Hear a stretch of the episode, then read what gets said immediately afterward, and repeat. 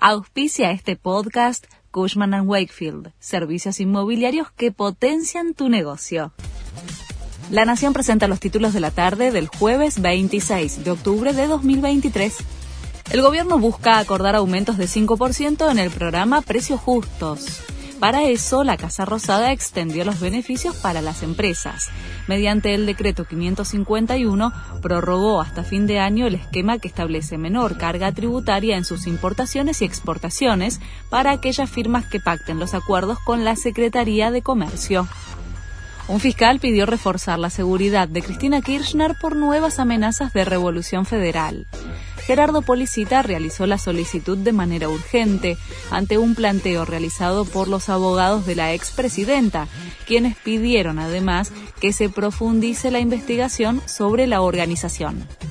El peronismo sumó una banca en el Senado y se acerca al quórum propio con la finalización del escrutinio definitivo en la provincia de San Juan, donde hubo una pelea voto a voto, se determinó que Unión por la Patria obtuvo 32,37%, mientras que la Libertad Avanza 32,11%. El oficialismo se queda con los dos escaños de la mayoría y los libertarios con la de la minoría. Los Beatles anunciaron el lanzamiento de su última canción con ayuda de la inteligencia artificial. Se trata de Now and Then, que llega 53 años después de que la banda diera su adiós definitivo. La fecha de lanzamiento fue confirmada por Paul McCartney y Ringo Starr. El 2 de noviembre se conocerá la canción hecha realidad a partir de una maqueta grabada en los 70 por Lennon.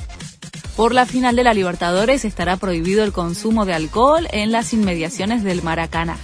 La información fue confirmada por el alcalde de Río de Janeiro, quien firmó un decreto que prohíbe el consumo y la venta de bebidas alcohólicas en los alrededores del estadio donde Boca y Fluminense van a jugar para definir al nuevo campeón de América. El partido será el 4 de noviembre. Este fue el resumen de Noticias de la Nación.